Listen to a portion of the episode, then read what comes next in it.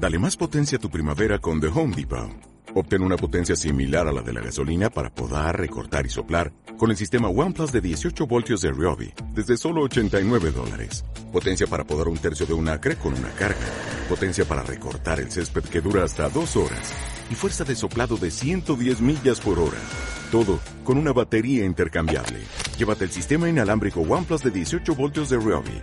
Solo en The Home Depot. Haces más. Logras más.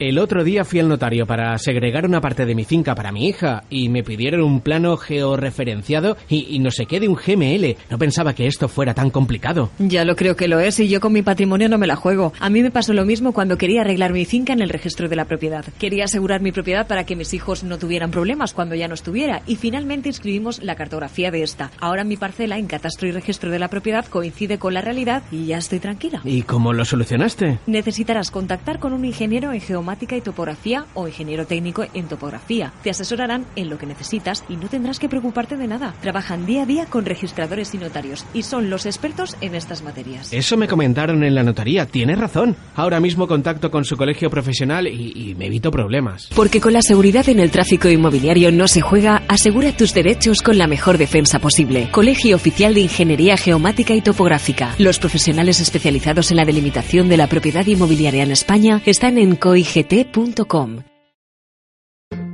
¿Estudiaste ingeniería en geomática y topografía? Ahora te incorporas al mundo profesional. Te unes a un gran número de compañeros de profesión. Te interesa colegiarte porque tu colegio te protege, tu colegio te orienta en tu futuro profesional, tu colegio te ayuda en la búsqueda de empleo, tu colegio te conecta con otros profesionales y empresas, tu colegio te ayuda en tu formación continua.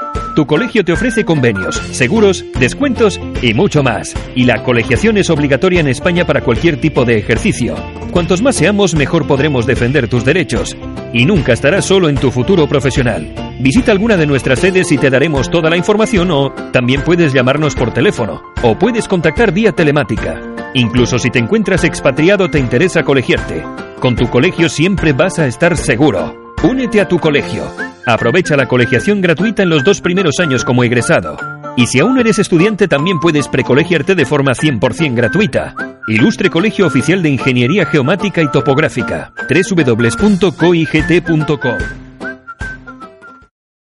¿Tiene problemas con sus propiedades urbanas y rústicas? ¿La información en catastro y registro de la propiedad no concuerda con la realidad? ¿Necesita un plano topográfico georreferenciado? Colegio Oficial de Ingeniería Geomática y Topográfica. Los profesionales especializados en la delimitación de la propiedad inmobiliaria en España están en coigt.com. Colegiados en la tarde. Cada semana la actualidad de un colegio oficial, su trabajo, retos, todas las cuestiones que interesan a los profesionales y a la sociedad en Colegiados. Cope Comunidad Valenciana. Estar informado.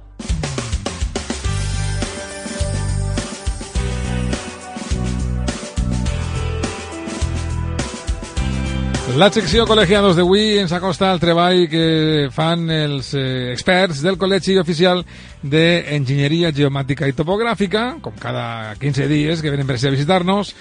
Saludem ja a Juan Pablo Navarro. ¿Qué tal, Juan Pablo? ¿Cómo estás? Muy bien, buenas, Carles, tardes, buenas tardes. Que és el seu gerent territorial a la Comunitat Valenciana. I avui tenim així a tres convidats que vaig a passar ja de seguida a saludar y a presentar.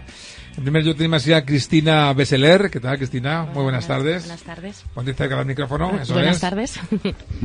¿Así? Bueno, Cristina es, eh, es ingeniera técnico forestal, eh, también es grado en, en ingeniería forestal y del medio natural, especialista en calidad ambiental y bueno, tiene más de 15 años de experiencia en el planteamiento territorial, la gestión, planificación y ordenación forestal y actualmente desarrolla su actividad en eh, restauraciones mineras. También tenemos a Iván Hurtado. Hola Iván, ¿qué tal? Buenas tardes. Hola. Ingeniero técnico en topografía, eh, desde hace más de 25 años trabajando en sectores como el catastro, la obra civil, asesoramiento para la administración eh, local y desde el 2002 desarrolla su trabajo en Baersa, en el sector de la restauración minera hasta, hasta ahora.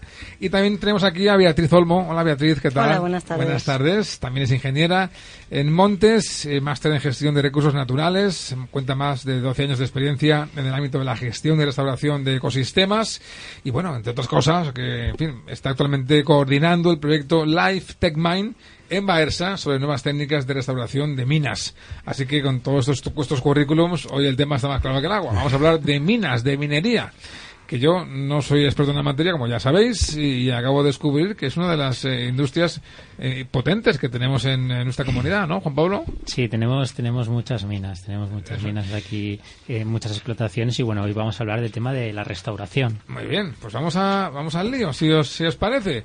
Vamos a explicar, ¿no? ¿Dónde hacéis vuestro trabajo? ¿Dónde realizáis esta labor profesional? Eh, bueno, nosotros desde hace 16 años trabajamos en Baersa. Baersa es la empresa pública dependiente de la Consejería de Medio Ambiente. Y desde que entramos allí eh, nos dedicamos eh, casi exclusivamente a la restauración minera. Es un trabajo muy específico dentro de la propia minería, que tiene más trabajos.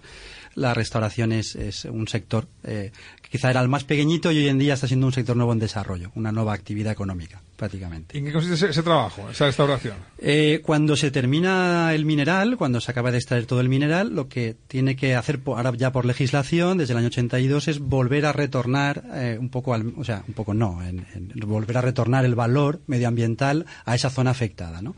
Entonces nuestro trabajo consiste en eh, arreglar, arreglar la herida que se le ha hecho a la tierra, ¿no? Arreglar la herida que se le ha hecho a la tierra y de las mejores técnicas disponibles en, en cada momento, ¿no?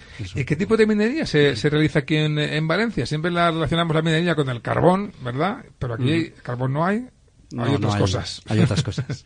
¿Qué es lo que hay? Bueno, nosotros, eh, una cosa importante que la gente no acaba de entender, incluso en esta sala, es que hay muchos, muchos productos que se extraen de, los recursos naturales. Es decir, hay una, hay una empresa en Villar del Arzobispo que en su camión ¿no? tiene una publicidad que dice que sería un mundo sin, minas si no tuviéramos botellas o cremas, azulejos, cristales, etcétera. Es decir, el mundo de la construcción eh, y otros mundos como la farmacéutica necesitan de materia prima. Y eso tenemos que sacarlo y es necesario para nuestra forma de vida actual. Y con una industria azulejera como la de la Comunidad Valenciana, lógicamente, pues esto es, uno de los motores, ¿no? Claro, enlazando tu pregunta anterior, o sea, los tres grandes motores de, la, que, que nutre la materia prima de la minería sería, por una parte, el sector de la construcción, desde el cemento hasta cualquier material de construcción, incluso el vidrio. Eh, por otra parte, el, sector azulejero y cerámico de Castellón, que es muy importante, uno de los más importantes del mundo.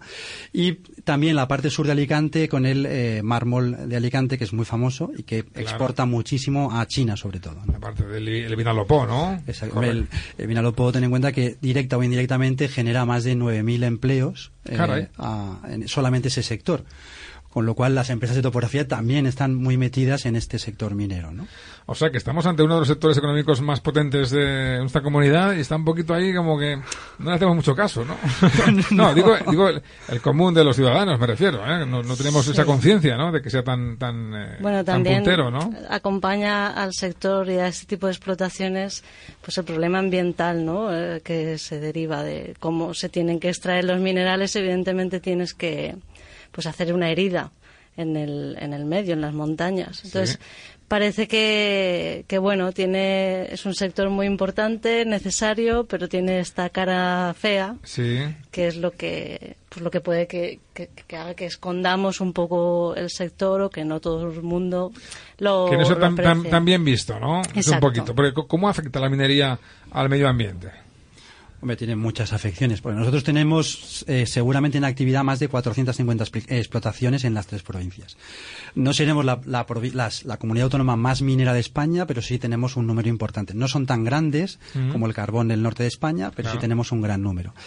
Entonces, los, las afecciones, mm, claro, si nosotros alteramos todo el medio, porque ahora la minería es a cielo abierto, la gente piensa que, no, que, puede ser subterránea. ¿no? ¿no? eso prácticamente con la maquinaria que tenemos hoy en día, porque la maquinaria minera es doble o triple de la obra civil, es decir, es una, una, enorme. Sí, si alguna vez viajamos por carretera por nuestra comunidad, te topetas con algunas de estas explotaciones y es cierto, no, sé dónde construyen esos gigantescos camionacos, grúas y qué sé yo, ¿no? Son, son enormes. claro, el rendimiento es muy alto, es muy grande, entonces eh, hoy en día se extrae todo, entonces tenemos que quitar eh, eh, la parte forestal, toda la vegetación que existente, quitar todo el suelo y a partir de ahí extraer el mineral.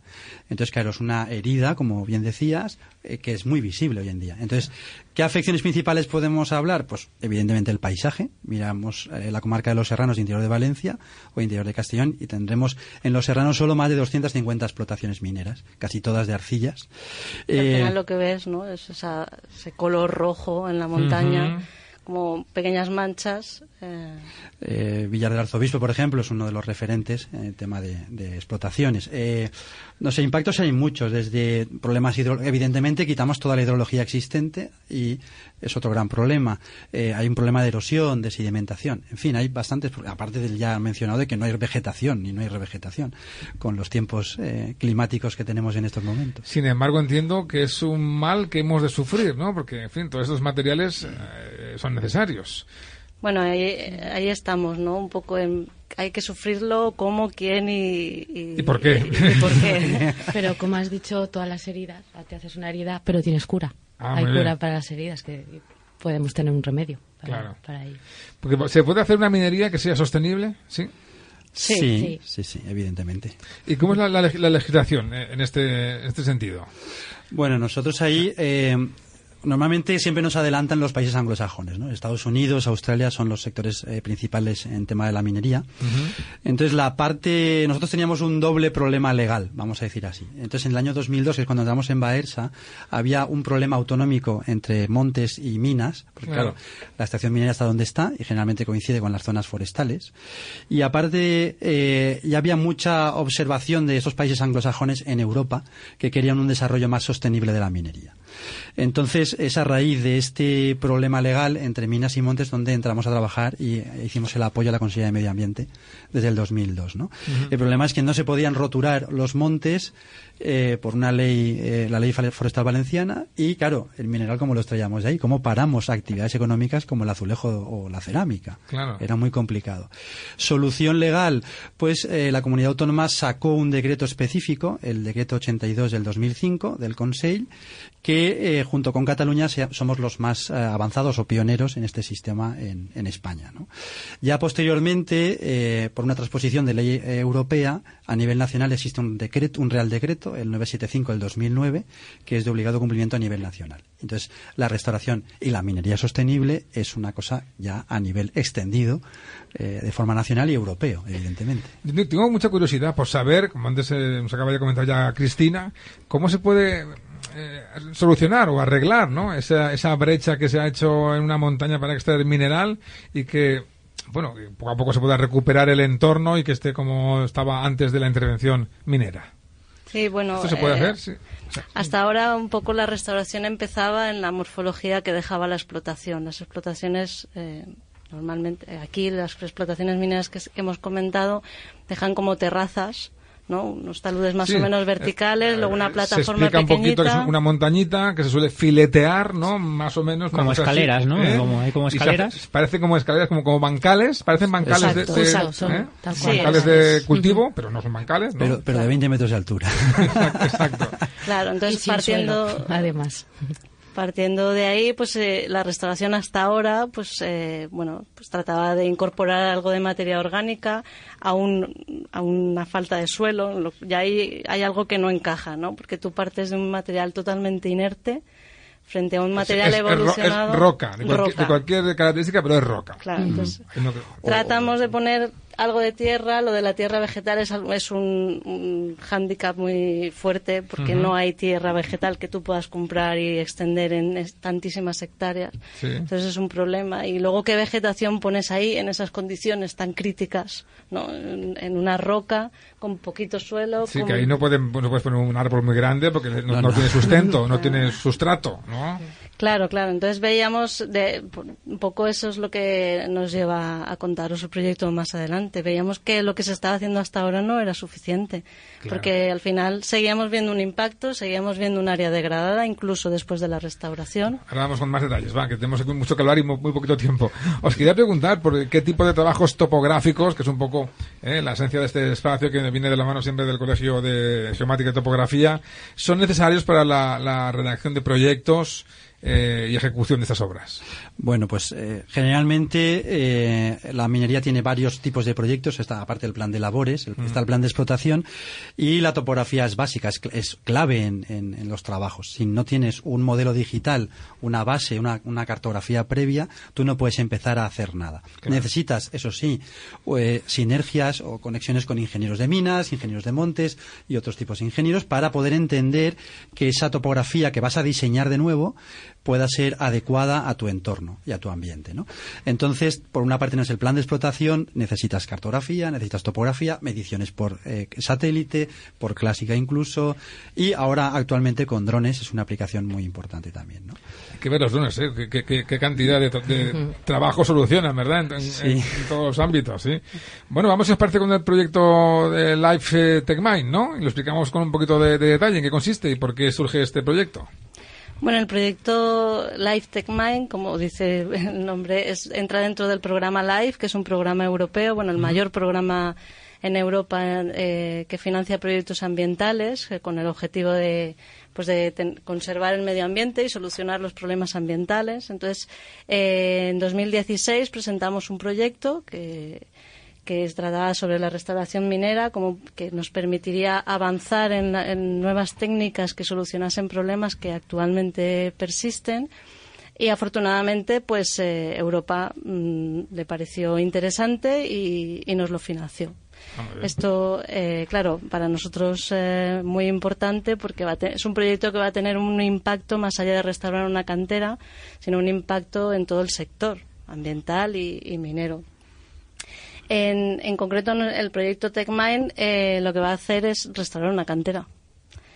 ¿Pero cómo? Pues, eh, pues recogiendo estas nuevas técnicas que hemos identificado a nivel internacional, asesorándonos con los mejores expertos y aglutinando en un consorcio multidisciplinar pues eh, las entidades que, que van a hacer posible un proyecto que va a ser un modelo.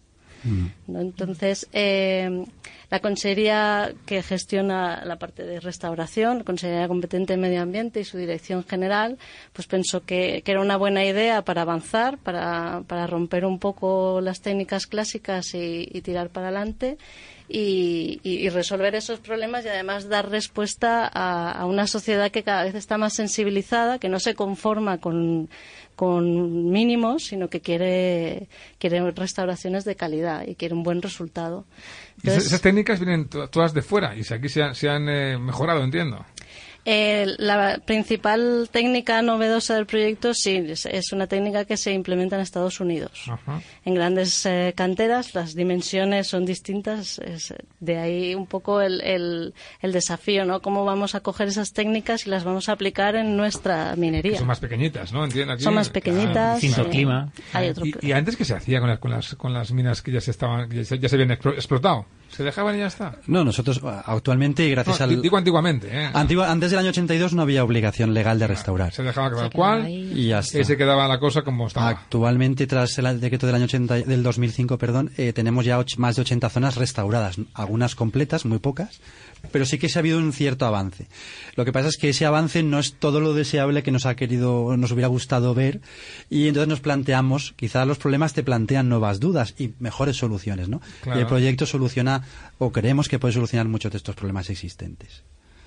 Eh, también entiendo, ¿no? Que cuando se explota el medio ambiente, eh, cuando se descubre que hay una posibilidad de, de negocio o de explotación en una zona concreta que puede ser susceptible de, fin, de instalar ahí una, una, una mina, también hay que estudiar, ¿no? Si es viable, si no es viable, o si lo que se le va a perjudicar al medio ambiente compensa o no compensa. No se puede, porque Sí. imagino que el subsuelo eh, valenciano estará lleno de, po- de posibilidades, pero no se perfora eh, al tuntún, ¿no? Exacto. No, hay, hay estudios previos que ya la propia empresa minera que a las prospecciones para de- identificar la calidad del material y Es ver. decir, no se me pasa por la cabeza que alguien diga, no, aquí en el Mongo. Que... No, aparte, No, por, poner, por poner un ejemplo de, montaña emblemática. Claro, hay, hay un instrumento ahí fuerte. Hay una declaración de impacto ambiental y hay un departamento de impacto ambiental que pertenece a la Dirección General también nuestra, entonces eso sí que se revisa. O sea, no se puede abrir mina en cualquier sitio, evidentemente. O llevarnos la velocidad de Valencia entera. Eh, claro, claro. No, no, evidentemente tiene una regulación. Bueno, nos estaba contando eh, Beatriz ¿no? las eh, técnicas que estáis desarrollando y en qué estaban consistiendo, ¿no? Así que un poquito que tengo tengo ganas de poder, en fin, entender, ojo, desde la ignorancia que no soy sí, Sí, claro, yo creo que yo creo que también para que los oyentes también entiendan un poco es los que podrían explicar los distintos usos que se puede dar una vez a, una mina una vez ya eh, ha terminado la explotación, ¿no? ¿Qué, usos pueden pueden darse? Sí, sí, de hecho, o sea, es un aspecto muy interesante, ¿no? no cuando la explotación termina, se quede como se quede, pues ahí se le puede sacar más partido. O sea, al final, eh, con las nuevas técnicas lo que vamos a tratar es dar forma a, dar, un relieve, dar una forma a la montaña que si no es exactamente la que tenía, porque eso no es posible, eh, pues sí permita una dinámica ecológica y de uso, ¿no? O sea, que permita recoger eh, pues los diferentes eh, recursos naturales, el agua, el suelo, o sea, que sea más fácil al final que la vegetación prospere. se le hace como una ayudita para que ella solita con el paso del tiempo, ¿no? pueda regenerarse, ¿no? Es un poco por ahí. Sí, o sea, al final sí partimos. O sea, que la naturaleza haga su curso y un poquito, pues la vaya, la vaya llevando, ¿no? Darle las bases a la naturaleza para que pueda avanzar. Porque construir no se puede. o sea, esto ya nosotros siempre nos enmarcamos en terrenos forestales. Ya. No, o sea, es verdad que hay explotaciones mineras en terrenos agrícolas y en otros tipos de suelo que ahí, pues bueno, nosotros en la restauración que nosotros eh, estamos siempre implicados es ambiente, es natural. Tiene que ser otra vez un terreno forestal, tiene que haber vegetación forestal, pero se le puede dar usos, como estábamos comentando. O sea, al final nosotros, por ejemplo, vamos a plantear itinerarios que expliquen esos cortes eh, geológicos que deja la minería al descubierto. De esa manera podemos explicar la minería. Vamos a, participar también en, actividades deportivas.